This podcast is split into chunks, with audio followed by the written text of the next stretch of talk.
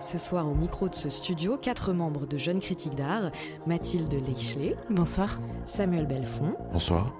Grégoire Pranger. Bonsoir. Et moi-même, Camille Bardin. Pour ce nouvel épisode de Pourvu qu'elle soit douce, on s'est rendu dans la ville de Pantin, dans le 93, au magasin Généraux. Un espace qui présente chaque année depuis 2018 une saison estivale avec une exposition, un festival de danse, de performances, de musique et j'en passe. Cette année, les magasins Généraux proposent l'exposition Hôtel Sahara une exposition qui explore et interroge les imaginaires dont le Sahara fait l'objet depuis l'Europe, mais aussi depuis l'Afrique et ses diasporas. Cette exposition nous mènera naturellement en deuxième partie d'émission à s'interroger sur ces espaces d'ateliers et euh, d'expositions qui naissent euh, ces dernières années au sein du Grand Paris. Il s'agira de questionner leur ancrage au sein de leur territoire. Sont-ils de simples îlots élitistes ou participent-ils au dynamisme de certaines villes et ou quartiers? Je vous propose qu'on tarde pas plus que ça et qu'on commence avec toi, Mathilde. Est-ce que tu veux bien introduire notre premier sujet sur l'exposition Hôtel Sahara Avec plaisir. Le 11 juin 2021 se sont ouverts l'exposition et le festival Hôtel Sahara qui se tiennent au magasin généraux à Pantin jusqu'au 2 octobre. L'événement est accessible gratuitement et c'est la troisième saison culturelle d'été des magasins généraux. Il s'inscrit dans le cadre de la saison Africa 2020. Ce soir, nous allons surtout nous intéresser à la partie exposition du projet dont les commissaires sont Anna Labouze, Kémis Eni et Maya Awad, commissariat artistique et scientifique.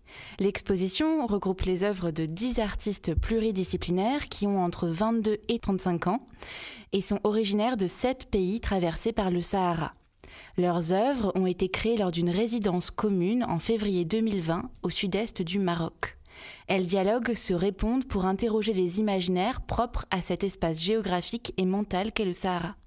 La note d'intention des commissaires évoque un récit poétique collectif, une réflexion en devenir. L'exposition pose plusieurs questions, celle de la frontière, celle d'une génération, celle de la porosité entre fiction et réalité, celle des réseaux sociaux, de la surveillance et du regard, celle aussi du rôle des institutions françaises, des musées et des archives à retrouver ou à créer. J'ai hâte de savoir ce que vous en avez pensé. Samuel, tu commences? Avant même de, rentrer dans l'espace d'exposition, comprendre le contexte dans lequel elle, s'inscrit au magasin généraux. Mathilde, comme tu l'as dit, c'est la troisième saison des magasins généraux en tant qu'espace culturel et aussi d'Anna Labouze et Kémy Seni euh, en tant que commissaire. Les deux premières euh, avaient déjà des thématiques qui étaient assez fortes. Donc la première en 2018 qui s'appelait Par amour du jeu à l'occasion de la Coupe du Monde de foot était une énorme exposition collective avec des dizaines d'artistes justement autour de ce, rapport au football, le rapport entre foot et société. La seconde en 2019 qui s'appelait Future of Love était, comme son nom l'indiquait, justement une thématique euh, autour de l'amour. Et il y a quelque chose de d'assez intéressant déjà dans la manière dont les magasins généraux, par leur ancrage à Pantin, essayent de prendre l'exposition thématique justement comme euh, une porte d'entrée pour des publics larges et en mêlant également des artistes confirmés à beaucoup d'émergents émergentes. Et c'est quelque chose quand même qui est très louable. Je ne sais pas maintenant si vous voulez qu'on parcourt un petit peu l'exposition avant de, avant de commencer à s'écharper sur son contenu. Allez. Je me permets du coup de, commencer parce que j'ai l'impression de survoler un peu euh, les choses encore. Euh, déjà, personnellement, j'étais hyper enthousiaste du coup à l'idée de, découvrir cette exposition parce que bah, je trouve que Kémy Seni et Anna Labousse font depuis 2018 du coup vraiment un boulot formidable au, magasin généraux euh, avec les expositions dont tu parlais, Samuel, par amour du jeu et, Future of Love. ce qui m'a beaucoup plu, c'est surtout l'angle de, de l'exposition, à savoir que c'est pas tant une expo sur le Sahara qu'une expo sur la perception qu'on en a euh, en fonction que l'on regarde cet espace depuis l'Europe, l'Afrique ou sa diaspora. Et je dois dire que ce qui m'a le plus plu, ça a été euh, de voir la, capacité des artistes à questionner à la fois leur lien avec cet espace, mais aussi le propos de l'expo en lui-même. Je pense notamment à, l'artiste euh, Tewa Barnosa qui reprend le titre de l'exposition en écrivant sur de grands panneaux LED Le Sahara n'est pas un hôtel, ou même cette grande carapace située au, au centre de l'espace qui est une œuvre euh, réalisé par l'ensemble des artistes qui a, qui a mis en place un dispositif permettant de euh, symboliser leur, euh, leur propre distance initiale avec le Sahara et, ses habitants, habitantes. voilà, je, dois dire, dans absolument chacun des épisodes, pourvu qu'elle soit douce, je dois dire exactement la même chose à chaque fois, mais je considère que qu'interroger son propre regard, de prendre conscience de l'endroit d'où on parle, est essentiel pour faire un premier pas à la fois vers la réduction des inégalités et vers une nouvelle appréhension du monde. Donc avoir une exposition qui s'empare aussi bien de la question du regard situé, je trouve ça euh, hyper réjouissant. Enfin de la, même manière en fait, j'ai l'impression qu'ils ont travaillé en fait vraiment sur et conçu cette exposition toujours avec cette idée de, regard situé et, euh, et Kémis et, Anna ont, travaillé pour la première fois, je crois, hein, je veux pas dire de bêtises, mais je crois que c'est la première fois dans le cadre de ces expositions estivales avec une commissaire scientifique, Maya Awad, qui est philosophe et doctorante en philosophie politique, euh, qui prépare une thèse euh, sur, sur l'imaginaire du Sahara dans les sciences africanistes françaises. Donc voilà, je vais peut-être m'arrêter là. Et je reprendrai après peut-être sur les petits bémols, notamment par rapport à la scénographie, qui veut enchaîner. Alors peut-être justement, avant de parler de scénographie, et, je vais te tendre la perche, peut-être juste décrire un petit peu l'exposition, comment est-ce qu'elle se présente pour que aussi les, les personnes qui nous écoutent et qui ne l'ont pas vue euh, puissent euh, alors déjà aller la voir et puis ensuite se rendre compte euh, de, de, ce que ça peut être. En fait, les magasins généraux, c'est un espace qui est assez grand et qui n'a pas de... Disons qu'il y a juste des murs extérieurs, il n'y a pas de simèse dans l'espace. Il y a des poteaux qui viennent rythmer l'espace, mais sinon c'est un espace qui est nu. Et contrairement là à d'autres expositions qu'ils ont pu y faire, il n'y a pas de simèse dans l'espace. Donc c'est-à-dire que c'est vraiment les œuvres qui viennent structurer l'espace et ça, on pourra en parler. Moi, je trouve ça assez réussi dans l'ensemble. Pas toujours. Mais en tout cas, c'est le parti pris qu'ils ont, ont eu cette fois-ci de pas fermer l'espace, d'avoir un espace qui est complètement ouvert, euh, qui peut peut-être renvoyer dans nos esprits justement à ces grands espaces ouverts euh, que peuvent être euh, le, Sahara, en tout cas dans l'imaginaire collectif. Et ensuite, c'est un, un, espace, magasin généraux, qui est bordé de très grandes baies vitrées qui ont été pour l'occasion du coup filtrées ce qui crée une ambiance assez sombre, assez intimiste, euh, presque nocturne. Alors on voit quand même à travers ces vitres, on, voit toujours le canal, on voit les gens qui se promènent, mais en tout cas la lumière a été filtrée. Voilà, ça c'est vraiment juste pour le contexte général de l'exposition et les œuvres sont ensuite du coup disposées dans l'espace, qu'elles soient peinture, installation, euh, on va pouvoir en parler des, films, des dispositifs audiovisuels, euh, des photographies, etc. Moi, je peux peut-être parler de ce que j'ai aimé dans cette exposition. Euh, c'est ma petite obsession du moment. Et c'est la question euh, des archives, de la mémoire, euh, des traces qu'on crée, qu'on laisse, qu'on imagine. À la fin du parcours, il y a cette vidéo de Mohamed Tayeb Bahiri qui s'appelle Programma des Investigation, Granular Memories, qui en fait euh, est une vidéo euh, d'une fiction euh, accompagnée d'un texte. Et ce texte m'a beaucoup plu parce que pour moi, il porte vraiment tout le propos de l'exposition. Je vais vous lire la, la, traduction. Dans ce lieu, il y a une image, dans cette image, il y a une voix, dans cette voix, il y a des grains, dans ces grains, il y a des souvenirs, dans ces souvenirs, il y a des gens. Vous souvenez-vous? Si vous ne vous souvenez pas, ne vous inquiétez pas, je me souviens moi nous allons essayer de nous souvenir ensemble. Et je trouve que ce lien entre, entre les grains euh, du désert, les voix qui, on peut parler aussi de tout, toute l'ambiance sonore qu'il y a dans le parcours, et puis euh, ces, ces, images, ces imaginaires qui sont créés pour pallier les souvenirs euh, qui n'existent pas ou les archives qui ne sont pas diffusées. je trouvais que ça résumait bien l'ensemble du parcours et, et ça, ça englobait aussi d'autres œuvres qui m'ont beaucoup plu et dont on pourra peut-être parler après. Tu parlais de, des sons. Et quand je parlais du, petit bémol dans la scénographie, moi, c'est ce qui finalement m'a le plus dérangé. J'ai trouvé ça très bien, en fait, que l'espace soit vraiment euh, très ouvert comme ça et que ça nous laisse vraiment un peu la liberté d'aller à, droite, à gauche, bien qu'il y ait quand même un parcours dans l'exposition. Ce qui m'a un peu dérangé, c'est que, euh, comme tu le disais, Grégoire, c'est euh, les magasins généraux, c'est vraiment un plateau, quoi. C'est vraiment très ouvert. Et il y a toujours un peu ce même problème, c'est que dès lors qu'il y a une vidéo et qu'elle soit, elle est pas soit dans une black box, soit euh, écoutable au casque. Là, c'est vraiment le, son est vraiment diffus dans l'espace d'expo. Et je trouve que justement, comme il y a énormément de vidéos et énormément de sons, les sons s'éparpillent dans l'espace, ce qui finit, euh, j'ai trouvé en tout cas par faire une, une espèce de cacophonie. Et c'était un peu dommage. En tout cas, moi, ça, a, impacté euh, ma manière de découvrir l'expo. Même cette œuvre centrale, ce, scarabée, propose d'écouter en fait un, son blanc, c'est ça? C'est comme ça qu'on. Un son blanc. Et en fait, quand on entend le son blanc, on est censé ne rien entendre euh, des sons euh, alentours, c'est ça, hein je dis pas d'adresse. Et en fait, bah, j'entendais toute l'expo, quoi. Donc j'ai trouvé ça un peu, euh, c'est vraiment le bémol finalement de cette exposition selon moi, que j'ai beaucoup aimé par ailleurs. Moi, ce qui m'a surprise dans ce scarabée euh, central, c'est que euh, pour le coup, j'ai bien entendu euh, le son blanc quand, j'y étais. Et en fait, dans la description, il disait que ça pouvait provoquer soit, soit de la détente, soit une profonde angoisse. Et généralement, quand j'entends ce genre de son, je trouve que c'est plutôt quelque chose d'apaisant. Et là, j'ai vraiment ressenti une angoisse très très forte en rentrant dans cet espace. Donc, je serais ravie d'avoir vos autres ressentis aussi. Sur la question euh, du, son, je voulais aussi vous demander si vous aviez écouté l'album euh, accessible avec le QR code euh, au centre de l'exposition. Parce que moi, je ne l'ai pas fait. et, en fait, je trouvais que ça rendait l'œuvre difficilement accessible. Mm-hmm. Voilà. Oui, d'ailleurs, je ne sais pas pourquoi ils ont laissé du coup euh, ce, que, je disais tout à l'heure, c'est aussi quand je suis rentrée dans l'espace, j'avais l'impression que toutes les œuvres étaient au fond de l'espace. Je sais pas ce que vous en avez pensé, et peut-être qu'ils ont voulu laisser cet espace justement pour qu'on se questionne et qu'on s'aperçoive que justement il y a une œuvre immatérielle, à savoir cette œuvre qui est un album euh, disponible via un QR code. Mais ça m'a mis un peu, j'ai pas trop compris ça. Mais globalement sur la scénographie, Grégoire, tu parlais de justement ce qui avait été mis en place en termes de dispositifs, donc les, calques euh, un peu euh, obscurcissants sur les vitres, euh, et en fait qui est censé mettre en valeur.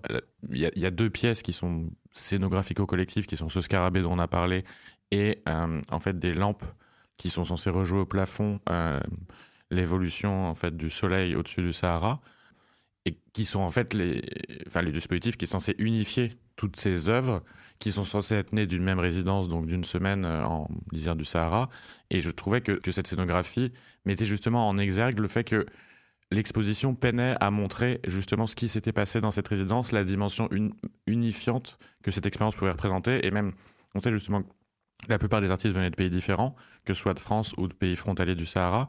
Et on, je, je trouvais qu'on avait peine à voir dans l'exposition et le lien entre les œuvres quelque chose qui faisait corps et qui avait l'air d'être la, la, volonté de base de l'exposition, même s'il y a la volonté d'exprimer une, une pluralité. Euh, mais ça, ça me manquait vraiment et je trouve que la, scénographie aurait peut-être pu renforcer ça davantage. Je suis assez d'accord avec ce que vient de dire Samuel. Je rejoins aussi ce que disait Camille, dans le sens où effectivement, il y a des, il y a des œuvres qui viennent vraiment bien structurer l'espace, comme je pense au, au voile de Ismail Zaidi, euh, qui sont vraiment très beaux et qui viennent. C'est très subtil, mais ça crée justement cette euh, architecture d'exposition euh, que je trouve importante en tout cas pour les visiteurs et les visiteuses. Mais c'est vrai qu'au-delà de ça, et notamment je pense à l'œuvre de, de, Sarah Sadik qui est vraiment presque posée contre un mur en fait, mais elle est, assez loin dans l'espace. On a quand même l'impression que les œuvres ont été, ont été mises sur les côtés de l'exposition euh, mais c'est aussi le jeu, bien sûr, quand on n'a pas de simèse. Euh, sur les poteaux, il y a quelques photos qui ont été accrochées, mais euh, globalement, c'est vrai que les œuvres sont sur les côtés. Ça, c'est par rapport à la scénographie. C'est vrai qu'il y avait des choses qui auraient pu être un peu plus justes à ce niveau-là, mais globalement, je trouve que, en tout cas, ça se, ça se comporte bien. Je trouve que c'est l'avantage aussi de ces scénographies qui sont très ouvertes, c'est que du coup, on déambule dans l'exposition un petit peu, euh, comment dire, au hasard des regards euh, et des œuvres qui nous attirent, et puis on revient en arrière, et puis on n'a pas l'impression en fait de suivre un parcours, et je pense pas que l'exposition suive de parcours. Ça c'est plutôt euh, bien rendu du coup dans la scénographie. Moi j'avais j'avais un, une gêne qui était vraiment bien au-delà de, la géographie de l'exposition et de sa scénographie, qui était une gêne qui était plus conceptuelle sur le projet en lui-même. Alors je suis d'accord avec Samuel dans le sens où à part lire vraiment bien le texte, et on sait bien que tout le monde ne le fait pas, on se rend pas du tout compte que ce projet vient vraiment de cette expérience commune et collective en bordure du Sahara.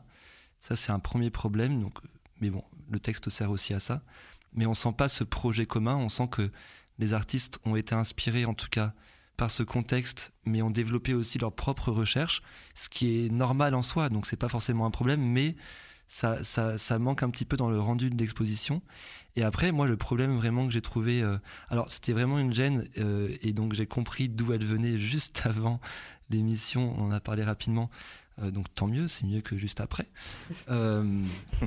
en fait, le, le, texte, le, la non-intention de l'exposition assume pleinement le propos qui est mis dans l'exposition. Donc, je dirais pas qu'il y a d'incohérence, et ça c'est très bien. Et en fait, le point de départ de ce projet, c'est de dire que le Sahara, qui est un espace qui est immense, où vivent des populations, est toujours vu comme un espace périphérique et de frontières.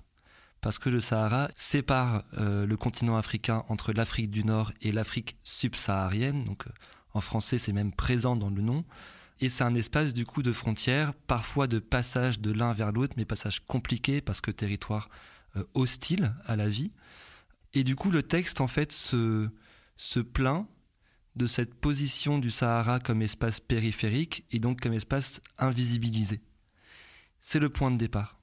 Et ensuite, ils assument, et c'est le nom de l'exposition comme tu me faisais remarquer Samuel, Hôtel Sahara, ils assument que sur le Sahara, ils vont poser un regard périphérique et ils et elles vont se questionner sur ce que ce regard périphérique peut bien vouloir dire. Donc le propos, il est cohérent, je veux dire le sujet, il est intéressant, mais du coup ça participe encore une fois, d'une invisibilisation de cet espace en tant que tel, je trouve. Moi, j'aurais beaucoup aimé. Alors, je dis pas que je dis pas que le point de départ de l'exposition est mauvais parce que encore une fois, il est assumé, il est clair. C'est suffisamment rare d'avoir un propos clair pour pouvoir euh, se réjouir quand il l'est, et pour le coup, il est vraiment très clair.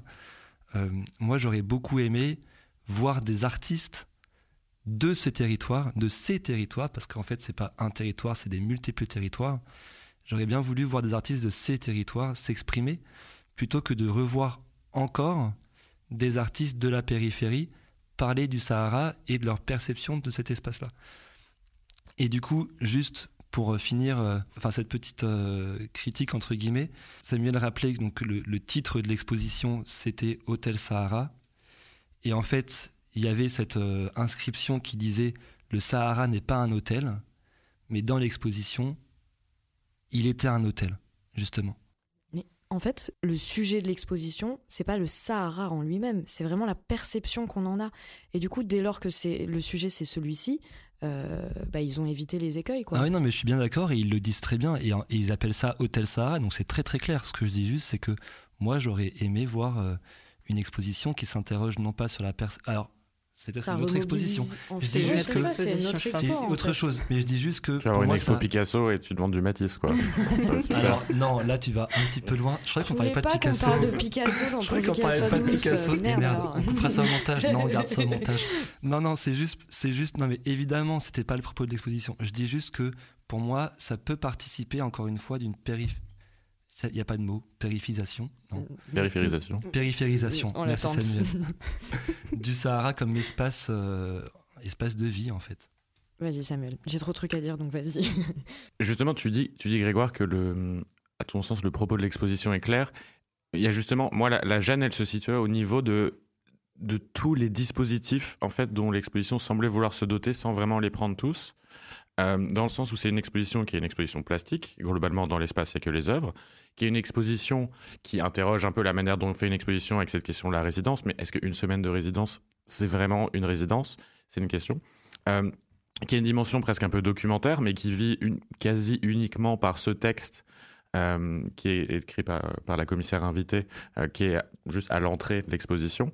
Et en fait, il y a toutes ces, pistes qui sont lancées comme ça, mais jamais, j'ai l'impression jamais vraiment assumé. Moi, je me retrouve dans un truc où j'étais pas dans une exposition où j'ai pleinement profité d'une expérience euh, enfin, plastique ou sensorielle, et ni une exposition en mode euh, Enfin, cité des sciences où je suis là, oh là, j'apprends plein de trucs et tout, c'est formidable. Et cet entre-deux, il m'a un peu gêné pour le coup. Je me demandais où est-ce qu'il voulait emmener le truc, sachant qu'il peut y avoir de la médiation humaine derrière, en fait. Et manifestement, il y avait un gros dispositif de médiation quand même. Moi, quand j'y étais, il y avait une visite, ça avait l'air quand même très bien, même si j'étais au plus loin possible de ça.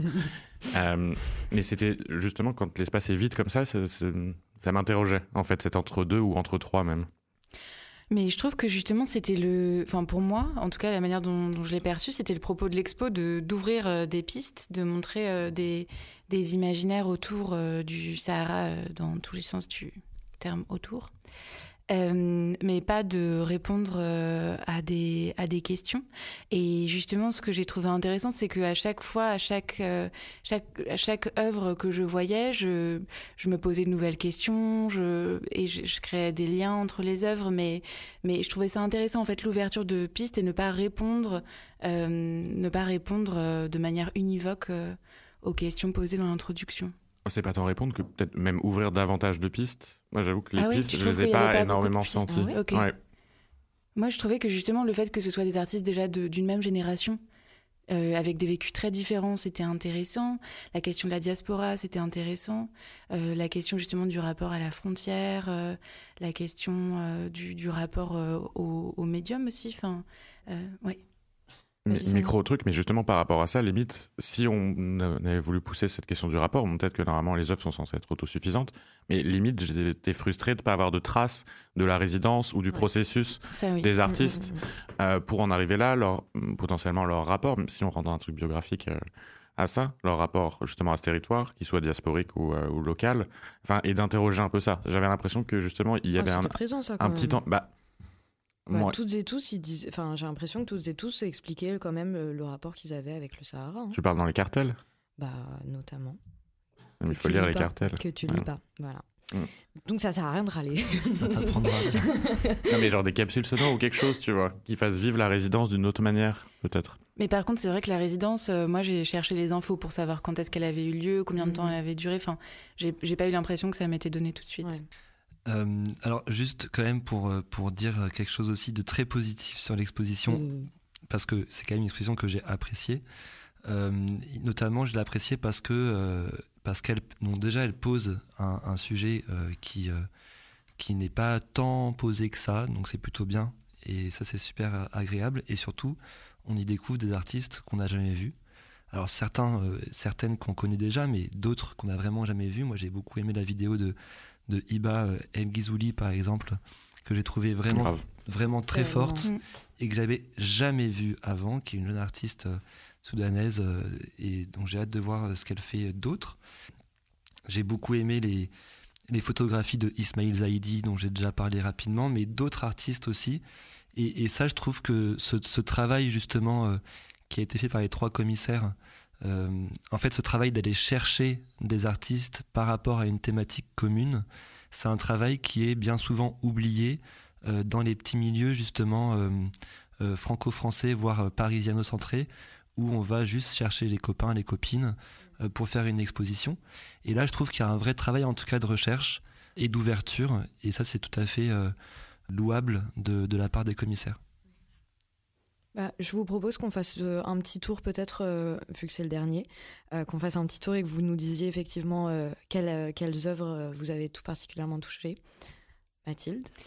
Moi, c'est celle de Salim Baïri, qui travaille sur, sur les archives nationales d'outre-mer à Aix-en-Provence et qui utilise en fait un bâton de percussion pour faire résonner le bâtiment. Et il entremêle cette vidéo et ce son avec des sons qu'il a appris au magasin, au magasin généraux, en, en enregistrant aussi des rythmes au contact du bâtiment des magasins généraux. J'ai trouvé que c'était vraiment une, une, façon intéressante de parler de ce silence des archives et de ce silence aussi autour de la colonisation en France. Euh, je vais faire une redite de ce que tu viens de dire, euh, Grégoire, mais en fait, euh, je pense qu'on a apprécié les mêmes artistes. J'ai été totalement hypnotisée par l'œuvre de Iba El Ghizouli.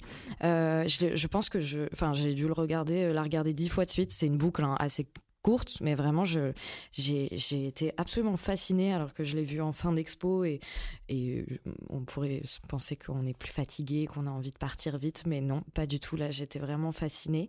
Et pareil, euh, Ismail Zaidi, euh, euh, les photos étaient beaucoup trop enfin j'ai vraiment j'ai vraiment beaucoup aimé. Et puis comme toujours vraiment enfin je vais pas être très originale mais Sarah Sadik moi j'ai adoré son boulot enfin moi je, suis vraiment un peu fangirl de Sarah Sadik mais euh, sans grande originalité encore une fois. Et, euh, non enfin en fait euh, enfin son œuvre elle était elle était carrée quoi. Enfin elle m'a fait du bien et je et voilà. Pour le coup je suis d'accord. J'ai hésité à en parler parce que euh, bon, c'est Sarah Sadik dans le sens du poil. Euh, je sais même pas si ça lui apporte grand chose, alors qu'elle doit avoir trois ans de moins que moi. C'est absolument déprimant. Euh, mais effectivement, cette œuvre, donc pour la rappeler du fait, qui est une boucle vidéo en double bloc vertical, donc, qui est déjà une très bonne manière de montrer, je trouve, un format story. Donc c'est parce que c'est une succession de story mmh. Instagram et qui mêle entre réalité et fiction, en fait, l'espèce de retour au bled de mecs euh, marocains qui vont faire la fête. En gros, c'est une journée. Et c'est vrai que justement ce lien entre réel, de story qu'elle a été récupérée, de fiction, de choses qu'elle a ajoutées, marche toujours hyper bien et ça interroge en même temps son propre rapport justement à un espace qu'elle peut que fantasmer et qu'elle ne connaît pas. Et je trouvais que pour le coup là, je sentais ce qu'elle avait voulu dire et pourquoi elle s'insérait de cette manière-là dans l'exposition. Et puis juste entendre Aya Nakamura dans un espace d'expo, moi je dis oui fois mille. On finit là-dessus, vraiment Vous êtes vraiment sur Aya Nakamura, t'es certainement oui. Allez, c'est parfait, je suis trop contente. Une fois n'est pas coutume, on a une transition toute faite euh, après euh, avoir parlé des magasins généraux du coup qui se situent euh, à Pantin, dans le 93. On va un peu élargir le débat autour du coup de ces espaces grands parisiens, à savoir est-ce des îlots élitistes ou ont-ils un, véritable ancrage local? J'en dis pas plus. Samuel, je te laisse introduire notre deuxième sujet. Merci Camille. J'espère que vous êtes prêtes et prêts parce qu'on est parti sur 150 ans d'histoire en moins d'une minute trente. Allez, go. Donc il y a eu Saint-Lazare, puis euh, Montparnasse et Montmartre, plus tard Saint-Germain-des-Prés. La légende d'un Paris artiste s'est construite dans les faubourgs centraux, et euh, cette centralité d'ailleurs est à questionner, de la ville après sa reconstruction par Haussmann. Aujourd'hui, cette légende ne vit guère plus qu'à travers les touristes en pleine selfisation aux environs du bateau Lavoir et le café à 4,40 du Flore. Je tiens à préciser qu'au niveau déontologique, c'est pas ouf parce que je peux pas les vérifier depuis longtemps. Pression foncière oblige, les artistes parisiens ont peu à peu délaissé ces quartiers centraux pour fonder espaces de création et de diffusion, le long notamment de la Petite Couronne, où le tissu industriel et manufacturier offrait un nombre conséquent de lieux exploitables à coût raisonnable. Espaces indépendants autogérés, friches mises à disposition par des promoteurs immobiliers dans le cadre de plans d'urbanisme transitoire, fondations d'entreprises, la dernière décennie a vu proliférer les ouvertures de lieux s'inscrivant plus ou moins étroitement dans l'écosystème de l'art contemporain, et sans qu'il soit évident d'en établir une typologie définitive, ni d'en comprendre les liens avec les territoires dans lesquels ils s'implantent. C'est pour ça qu'on s'est proposé, à la suite de ce premier sujet euh, au magasin généraux, de vous en proposer une cartographie qui est nécessairement subjective et incomplète, et qui est peut-être un mi-chemin entre le guide touristique à faible bilan carbone pour les Parisiens et Parisiennes, et la réflexion sur les rôles et dynamiques qui animent ces espaces. Je vous laisse vous débrouiller avec ça. Cimer. Grégoire Merci pour le cadeau. Euh, non, peut-être juste avant de rentrer dans le vif du sujet, une, petite précision qui me semble importante, c'est de dire que ces espaces justement euh, de création et de production et parfois de monstration également, euh, qui sont installés en périphérie, dans des lieux qui sont, euh, disons, plus abordables pour la réalité financière et économique d'artistes, on va dire, avec peu de moyens, est elle-même actuellement mise en, cause et en péril, puisque bien sûr la gentrification euh, c'est un virus qui se répand, euh, qui s'étend. Euh, et du coup, en fait, ces, ces zones qui pouvaient accueillir des artistes ne, se gentrifient aussi. Et les artistes, en fait, il y a une pression immobilière qui se, qui se pose dans ces espaces-là, ces territoires-là. Et donc, tous ces espaces dont on va parler sont continuellement sur la sellette. C'est souvent des, occupations sur six mois, un an, deux ans. Parfois, c'est reconduit. Donc, c'est une vraie précarité aussi puisque tous ces gens qui travaillent là ne savent pas s'ils vont pouvoir y rester euh, euh, plus que les mois à venir. Et du coup, il y a en fait, même cette petite couronne devient une zone beaucoup trop chère. Et donc, on va peut-être assister dans les prochaines années à un éclatement, à un éclatement de ces espaces de création, euh, bien plus loin peut-être, ou alors dans d'autres villes. peut-être, on, voit l'attraction par exemple de Marseille. Il y a eu d'autres villes qui ont attiré les artistes, comme Montpellier 7, il n'y a pas si longtemps. Euh, voilà, en tout cas, c'est juste pour dire que tous ces lieux ne, sont pas des lieux acquis, euh, bien au contraire. Samuel? Une, précarité d'ailleurs dont on a enfin, vu un exemple criant pendant euh, bah, cette année de confinement, parce que ces lieux où en fait as à subir justement une pression, enfin notamment immobilière pour celles et ceux qui payaient des loyers et qui a été extrêmement dur à tenir.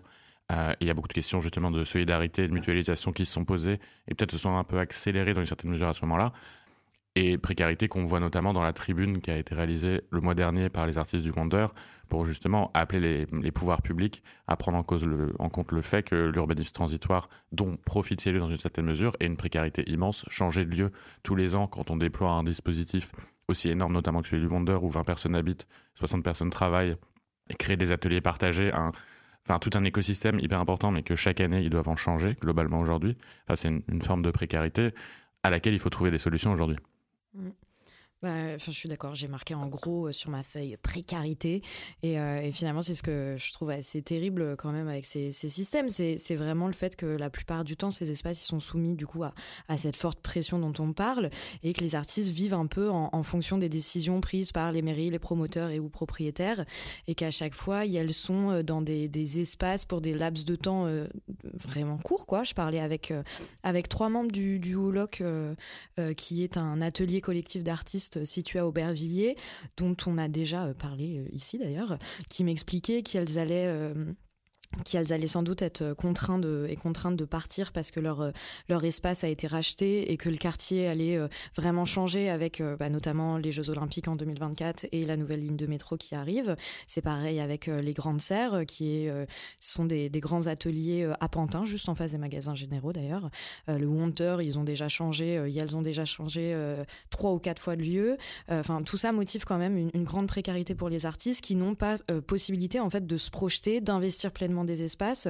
Et comme tu le disais, euh, Samuel, ça réclame vraiment un grand investissement euh, euh, personnel, de, réussir à créer des équipes, de réussir à, à mettre en place bah, tout le matériel. Enfin, c'est souvent aussi des, machines. Enfin, c'est vraiment un investissement à la fois économique et, dans, le temps. Après, ce qui est intéressant aussi, c'est que ce que soulevait un des membres du Houloc qui expliquait que dans un sens, elle avait participé aussi à une gentrification d'Aubervilliers parce que quand elles sont euh, quand elles ont euh, euh, investi cet espace la plupart d'entre elles et d'entre eux étaient parisiens et parisiennes et là finalement elles se, prennent une espèce de deuxième vague de gentrification avec des quartiers qui sont totalement métamorphosés. C'est intéressant justement parce que tous les lieux dont on parle, ils ont été fondés dans les dix dernières années. Et pour comprendre là où on en est arrivé, et peut-être qu'on parlera des dynamiques, c'est intéressant de voir ce qui est arrivé au tout début de cette vague, et notamment le 6B aujourd'hui, qui est vu comme une institution, presque, alors qu'elle s'est fondée, enfin que le lieu s'est fondé comme une friche. Mathilde, tu voulais en parler? Oui, oui, absolument, parce que justement, je trouve que le 6B illustre bien la tension entre recherche de pérennité et accusation de gentrification, et les questions éthiques que ça peut poser pour les artistes qui sont dans ces lieux. Le 6B donc, a été créé en 2010 dans un ancien bâtiment industriel de Saint-Denis et il regroupe 170 euh, ateliers euh, privatifs avec aussi des espaces de convivialité pour les artistes. Et il y a chaque année plusieurs événements qui, permettent d'ouvrir le lieu au public. Il y a aussi tout un dispositif d'ateliers, de médiation pour, euh, les, riverains, riveraines et puis pour plus largement les personnes intéressées. Et en fait, quand on va sur le site du 6B, le lieu se présente comme une fabrique culturelle dynamisant la banlieue. Donc d'emblée, il y a cette gentrification qui est euh, assumée. D'ailleurs, il parle aussi de, de production d'externalités positives mais non monétisées au profit des acteurs publics et privés du territoire. Avec, oh, moi non plus, j'avais pas, compris, pas compris, mais je sais que le premier point, euh, la première externalité euh, dont il parle, ouais. c'est une externalité économique, commerciale et fiscale, car le, car le quartier est plus attractif et plus vivant. Donc il y a vraiment eu ce, cette, euh, cette, le, la gentrification a vraiment été. Euh, oui, j'en perds complètement mes mots. Parce que la gentrification a été assumée et en fait euh, se, se, place euh, dès la genèse du projet puisque l'architecte Julien Belair qui a été à l'origine du 6B a amorcé une, une, collaboration avec le promoteur immobilier Brémont. Et le 6B devait durer seulement deux ans donc de 2010 à 2012 et fin 2012 finalement le projet a été pérennisé puisque le promoteur immobilier Brémont a décidé d'intégrer le 6B dans son projet de résidence néo-cité. Voilà. Et il y a plein de, plein de cas comme ça, de questions éthiques qui se posent et dont je, sur lesquelles je pourrais revenir euh, après vous avoir laissé rebondir. Grégoire. Oui, du coup, là, là, on rentre un peu dans le vif du sujet euh, qui est euh, ce parallèle qu'il peut y avoir entre culture et gentrification. qui, qui, est un, sujet qu'on va pouvoir discuter. Peut-être juste avant, parce qu'on parlait de cartographie et de typologie, et que bien sûr les typologies de ces lieux en fait induisent des mécaniques euh, d'implantation territoriale très différents. Je propose peut-être de manière très arbitraire de les répartir en trois grandes catégories. Alors bien sûr, euh, ce sera pas, ça c'est critiquable. Mhm. Mais si on, à mon sens, si on devait faire trois grandes catégories qui répondent, disons, à cette question de euh, comment trouver des espaces de création et de production dans une ville qui est devenue Paris quand même, qui est une des villes les plus chères du monde de loin. Il y, a, trois solutions à mon sens. Il y a la solution, on va dire, idéale, euh, où les pouvoirs publics euh, prennent euh, la question en main et mettent à disposition des espaces où ils vont disons, où ils vont contrôler les prix pour pas qu'ils deviennent justement exorbitants. Et donc il y a eu des exemples. C'est forcément des positions politiques qui sont transitoires, qui passent. Mais il y a eu certains exemples, disons, à ce niveau-là, notamment dans des villes comme Malakoff. Alors, il y avait ce besoin d'attirer aussi des artistes. On, peut, on, peut en questionner les, raisons profondes, mais bon, ça en tout cas, c'est quelque chose qui est assez peu visible. La deuxième solution, euh, souvent, c'est des privés euh, qui vont prendre les choses en main et donc qui vont mettre à disposition des espaces pour les artistes. Les artistes payent un loyer qui va être modique, mais euh, c'est le privé qui gère ça, alors sous forme de fondation, etc.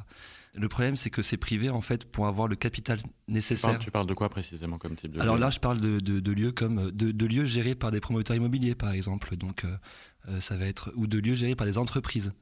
Bah, Financo, bah, BETC, enfin les bah, magasins Financo, c'est une fondation, c'est un peu e différent parce que c'est un projet qui est pérenne, mais ça va être des choses comme euh, comme Push, ça va être des choses comme ou alors les grandes serres par exemple, où c'est un promoteur qui met à disposition les espaces.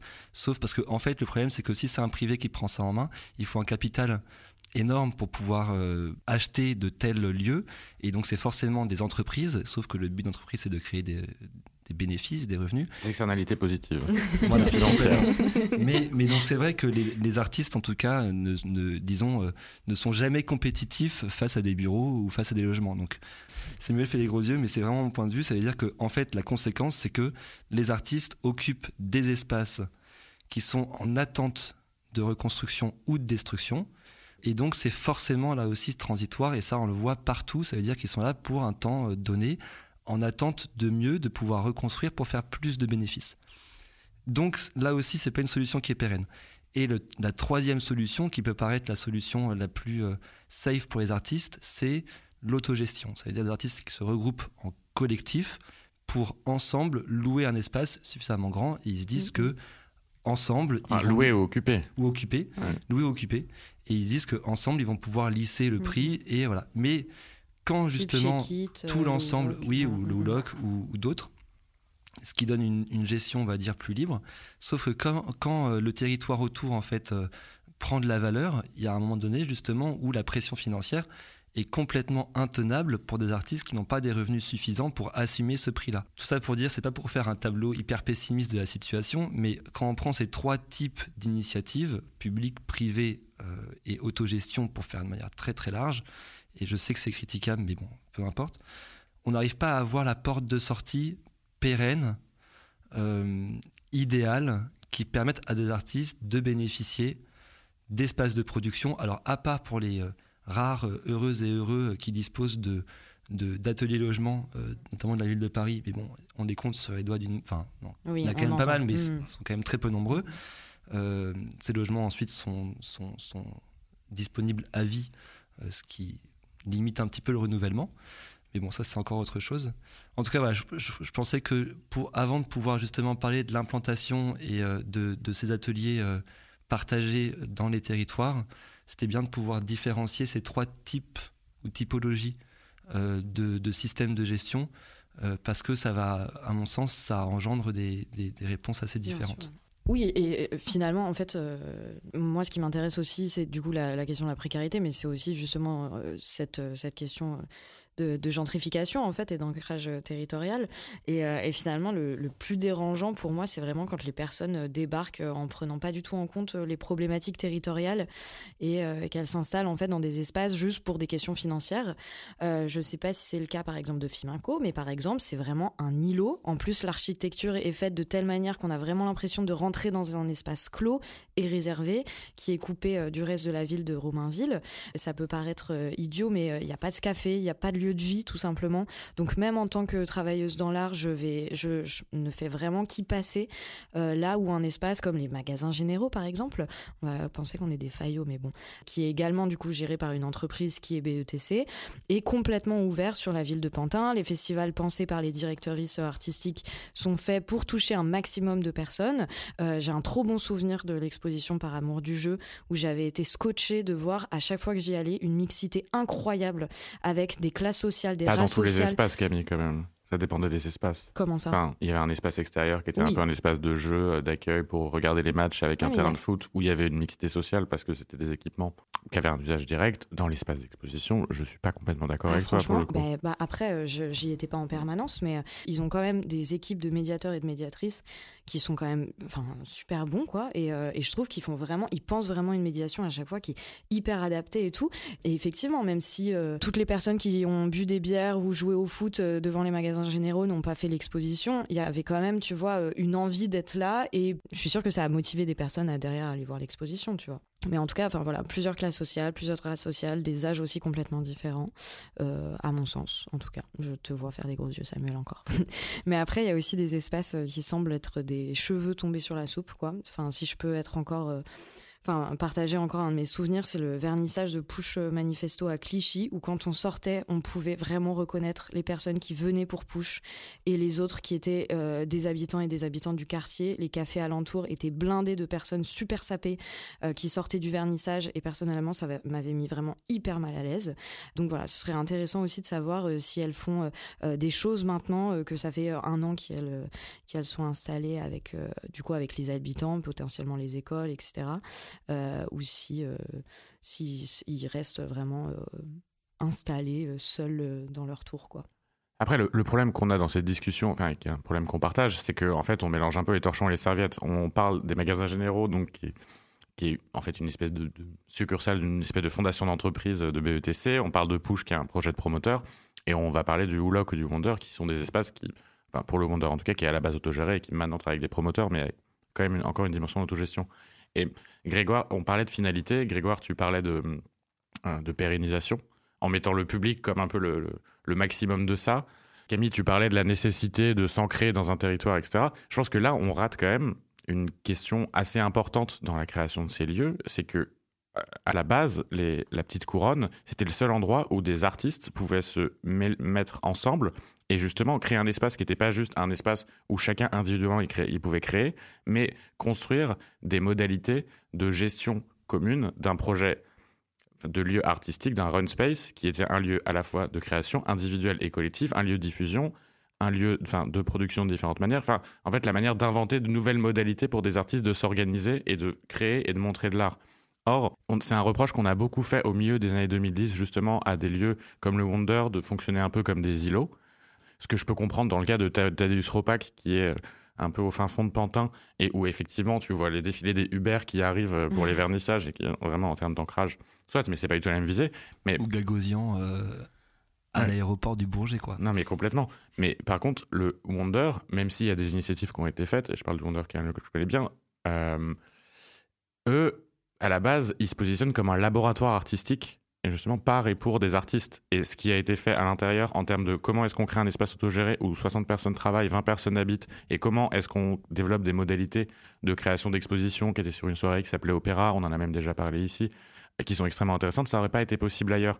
Et parfois, il faut accepter que ce côté laboratoire, euh, bah, en fait, il se fasse au dépend aussi d'un ancrage territorial, parce que l'ancrage territorial, d'une part, c'est un métier qui s'invente pas, et les artistes, ils sont pas formés pour ça, et d'autre part, ça prend énormément de temps. Donc, il faut, il faut quand même qu'on fasse attention mmh, mmh, à ce truc-là. Mathilde. Mais je suis pas sûre que ce soit, euh, enfin, que les deux s'excluent. Par exemple, euh, main d'œuvre à Saint-Ouen, je trouve que c'est vraiment euh, une belle réussite de ce point de vue-là, en tout cas de ce que j'ai pu en voir. Euh, j'ai pas parlé avec euh, avec les créateurs, créatrices ou avec les personnes qui s'occupent de, de en général, mais de, de ma perception, où je trouve que parfois justement ces lieux sont hermétiques et reproduisent aussi des violences symboliques qu'on trouve dans les espaces d'art contemporain intramuros. Là, je trouve que c'est vraiment un espace ouvert, donc c'est ça a été créé par une association fondée en 1998, ça a été ouvert au public en 2001. Et en fait, vraiment, tout le programme euh, est, euh, est, tourné vers cet euh, ancrage dans le territoire, avec des projets avec, avec et portés par des habitants proches, aussi vers les, jeunes publics, les scolaires, les associations, des cours, des ateliers, et en même temps des types de résidences pour les artistes, avec des résidences qui, qui, proposent des coproductions, des résidences avec des bureaux, des lieux, de, des lieux de répétition. Et je trouve que tout ça crée une synergie vraiment intéressante qui permet de réconcilier en fait les deux, les deux aspects dont tu parlais. Mais Main c'est effectivement, comme tu le dis, un lieu qui a désormais 20 ans. Oui, oui. Donc c'est aussi différent. Là, les lieux dont on parle, mm. enfin, ils sont pas équipés pour ça. Et d'ailleurs, ça a été, enfin, par rapport à l'histoire, ça, s'inscrivait plutôt dans les projets des années 70, euh, dans le prolongement des projets des années 70. Grégoire? Pense que je, rejoins assez Samuel sur euh, sa, remarque, euh, qui est de dire que effectivement tous ces lieux n'ont pas forcément le même objectif et que du coup on ne peut pas, on ne peut pas envisager leur inscription territoriale de la même manière. Et effectivement un lieu de création en fait d'artistes qui ont juste besoin d'un espace pour produire n'a pas forcément euh, tout de suite dans la tête de comment je m'inscris dans le territoire. Mais en fait pour revenir justement à la question qui nous occupait qui était euh, qui était l'influence aussi de ces espaces artistiques et culturels dans les phénomènes de gentrification et donc de changement pour la population locale de la réalité de leur environnement, parce que c'est ça aussi dont on parle, c'est des gens qui n'ont rien demandé à personne, puis d'un coup il y a un groupe d'artistes qui débarque, et puis en fait 20 ans plus tard, qu'est-ce qui se passe? Ils se font dégager parce que c'est trop cher pour eux. C'est pas si mécanique. Non, c'est pas si mécanique, je sais, je caricature parce que Camille me dit qu'il nous reste 5 minutes. 4. Mais 4 minutes, pardon. Non, non, c'est. Mais voilà, effectivement, c'est ça aussi dont on parle. Alors, je dirais qu'il y a des espaces qui vont jouer le jeu de la gentrification de manière consciente et des espaces qui le font de manière inconsciente. Quand on, prend, on parlait par exemple de Fiminco, qui est une fondation d'entreprise où des artistes sont en résidence et produisent. Fiminco, c'est de manière consciente. Ah, euh, je, vais, je vais, vous lire juste quelques phrases sur leur site. Donc, Fiminco, Parfois, ça suffit pour. Euh, vous, allez, vous, allez, voir, c'est assez clair. Fiminco, c'est un groupe qui est partenaire des collectivités locales, aménageurs et investisseurs qu'il accompagne dans la conception et la promotion d'une nouvelle qualité de vie en ville. Son action commence par l'écoute de tous les acteurs du territoire et les études qu'il mène lui donnent des clés pour mieux appréhender le quartier, la ville et définir les moyens de s'y sentir bien ensemble. Je laisse un petit peu la suite. Grâce à son expertise sur toute la chaîne de valeurs foncières, qu'il s'agisse de concevoir du neuf ou de valoriser le patrimoine existant, d'implanter des commerces, des hôtels, des résidences-services, des lieux conviviaux ou des centres de culture et de loisirs, Groupe Fiminco assure un service global de l'identification des potentiels à la gestion des biens, en passant par l'acquisition, la commercialisation et la promotion euh, foncière. Quand va à Fiminco, on voit effectivement des bâtiments industriels euh, historiques qui ont été restaurés pour la fondation, et autour, on voit se construire petit à petit mmh. des immeubles vides, pour l'instant entièrement vides, et on voit se détruire mmh. petit à petit des, habitations qui étaient là avant. Et en fait, Fiminco, on sait bien que cette, cette fondation d'entreprise sert, et c'est une entreprise, c'est leur but, sert euh, leur objectif final qui est de transformer ce quartier pour créer du revenu. Inversement, on peut dire que des espaces collaboratifs d'artistes, euh, qui sont des gens très précaires aussi, qui euh, font tout ce qu'ils peuvent pour pouvoir produire avec leurs moyens, peut-être qu'ils vont créer, euh, avec le temps, si un quartier attire beaucoup d'artistes qui vont créer une gentrification, mais ils le feront euh, contre leur bon vouloir, parce que ça va même contre leurs principes fondamentaux. Alors la question que qu'on peut se poser, c'est effectivement, est-ce que c'est quelque chose qui est, est-ce que c'est une marche en avant qui est évidente ou non? Samuel? Grégoire, justement, tu, parlais de euh, la multiplicité des, justement de ces formats. mais le risque, à mon sens, qui, qui advient à Paris, c'est l'uniformisation. En fait, comme tous les promoteurs ont compris que l'urbanisme transitoire, c'était une super solution pour faire de la valorisation territoriale en attendant de reconstruire. Il y a en fait une concurrence qui a commencé à se jouer, euh, qui fait que l'opportunité qu'il y avait en termes de nombre de lieux disponibles, de mètres carrés disponibles, est en train de se restreindre, et que du coup les promoteurs ont complètement repris la main, et que ça devient en plus des projets qui sont super marketés, euh, et qui sont de plus en plus uniformes les uns avec les autres, même au-delà de l'art contemporain, quand on voit toutes les friches qui ont apparu, les friches et open air qui apparaissent ces 18 derniers mois dans Paris, faire de la fausse brique et mettre des trois palettes au sol, euh, genre avec un vieux set house claqué au sol. Alors, on voit la même chose partout. Et c'est un peu ce qui guette aussi le, enfin, l'art contemporain, d'aller créer des lieux qui sont hyper uniformes, qui réfléchissent pas à leur rôle, qui réfléchissent pas à leur rôle au sein de la création. On n'a pas, pas épilogué, enfin, sur Push. Push un, reproche qu'on peut faire à Push, justement, cette question du, rapport à la création et au marché, c'est que la manière de reconstituer Push, qui est, je sais pas, quelque chose comme 150 ou 170 ateliers qui sont, font, pour la plupart 12 mètres carrés, qui sont un peu au-dessus des prix du marché pour les artistes et deviennent davantage des espaces de visibilité que des espaces de production, ça induit en fait un rapport de la création qui est directement infléchi au marché et à des pratiques qui sont directement infléchies au marché. Et en fait, si tout tend vers ça, on va avoir un problème même d'uniformisation de la création artistique. Et c'est dans ces lieux périphériques que se fait la création artistique. Il y a une partie, enfin, normalement, la plus intéressante et la plus expérimentale euh, de celle-ci. Oui. Bah, cette idée aussi d'atelier ouvert perpétuellement, c'est vraiment un enjeu. Mm-hmm. Merci à vous trois. Et euh, bah, c'était le dernier épisode de, cette première saison de Pourvu qu'elle soit douce. Euh, je pense qu'on s'est bien éclaté. Je pense qu'on peut, on est tous d'accord là-dessus. On vous retrouve à la rentrée, sans doute. Euh, mais d'ici là, la tradition. Prenez soin de vous et on vous embrasse.